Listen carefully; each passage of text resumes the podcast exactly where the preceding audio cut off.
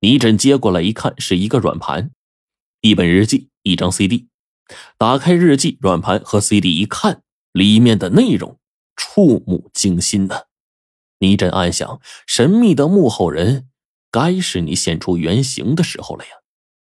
第二天，滨海市的报纸、电台播出了这样一条新闻：桃园大酒店三三二房间发生了一起凶杀案，被害人李涛已经遭人下毒致死了，凶手下落不明，警方现在正在全力追捕之中。滨海市国际机场，这天早晨。一个穿着十分考究的中年男子正在进行登机安全检测，安检人员看了一眼护照，极为有礼貌的说：“对不起，先生，请您跟我来一下。”中年男子随着安检员来到了一个房间，倪震正眯着眼睛见他进门，倪震就起身笑道：“啊，季总，你终于来了。”中年男子就说：“倪队，你怎么在这儿啊？我是去加拿大考察的，季总。”您以为我会无缘无故的在这等您吗？倪震说着，从包里掏出一张相片，相片上是李涛和他在桃园大酒店三三二房间内谈话饮酒的一幕。季总，经查明，四二七特大杀人碎尸案受害者是你的昔日情人，是歌舞团的白樱花。刘轩和他的女友梁美娟的死都和你有关。对这两起案件，我们已经掌握了大量的人证物证。经过调查，刘轩幕后的老板就是你季总，刘轩只不过是你雇佣的一个杀手而已。你利用手中掌握的大量的关系网，将滨海市房地产产业独家垄断了。从白樱花母亲交给我们的日记、软盘和悄悄拍下的 CD 里，我们证明了你和我市的党政要员有商业贿赂嫌疑。为了夺到土地的投标权，你让白樱花满足那些要员们的私欲。他想将这些真相上诉检察机关，你害怕了，利用刘轩将其骗到了梁美娟的家中，残忍的杀死了他。当刘轩完成这个任务了，你又怕事情败露，又利用李涛杀了刘轩和他女友梁美娟。当案情进入公安视线时，你又设法除掉李涛。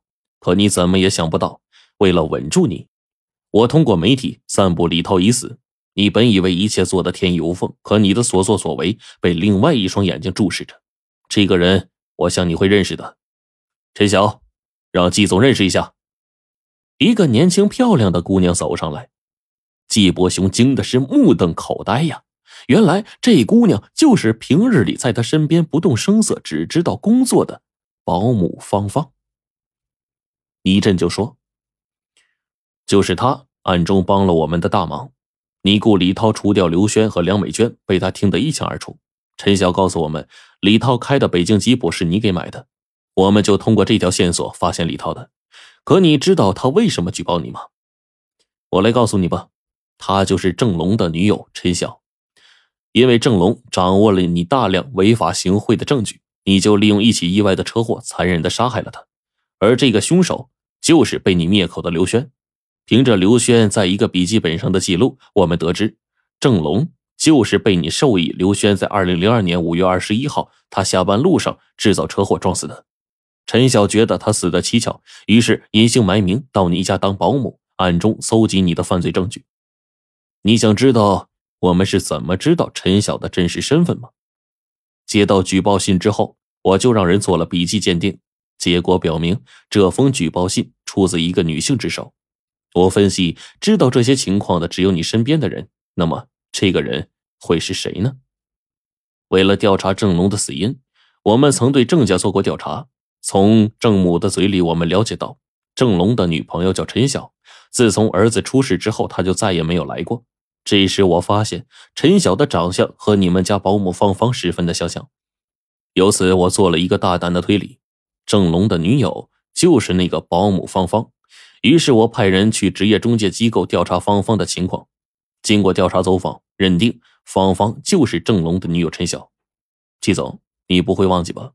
有一次你们和刘轩一起谈话的时候，无意中谈到了当年撞死郑龙的往事，被躲在门外的陈晓听见了。她是一个聪明的姑娘，知道自己力量很弱，单凭这一点还不能将你们绳之以法，因为她知道在滨海市，你就是翻云覆雨的人物，弄不好非但仇没报成，连自己的命都丢了。所以他一直在等待时机。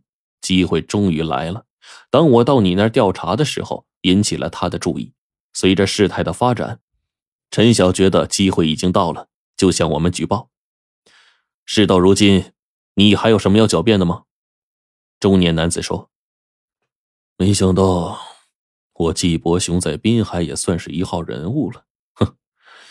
最终会栽在你的手里呀。”面对陈晓正义的眼神，季伯雄低下了头了。这一正一邪的较量，让人们看到人间自有公理在。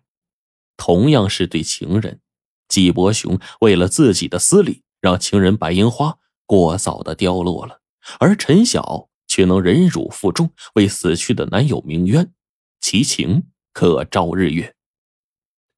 轰动滨海市的四二七特大杀人碎尸案，终于真相大白了。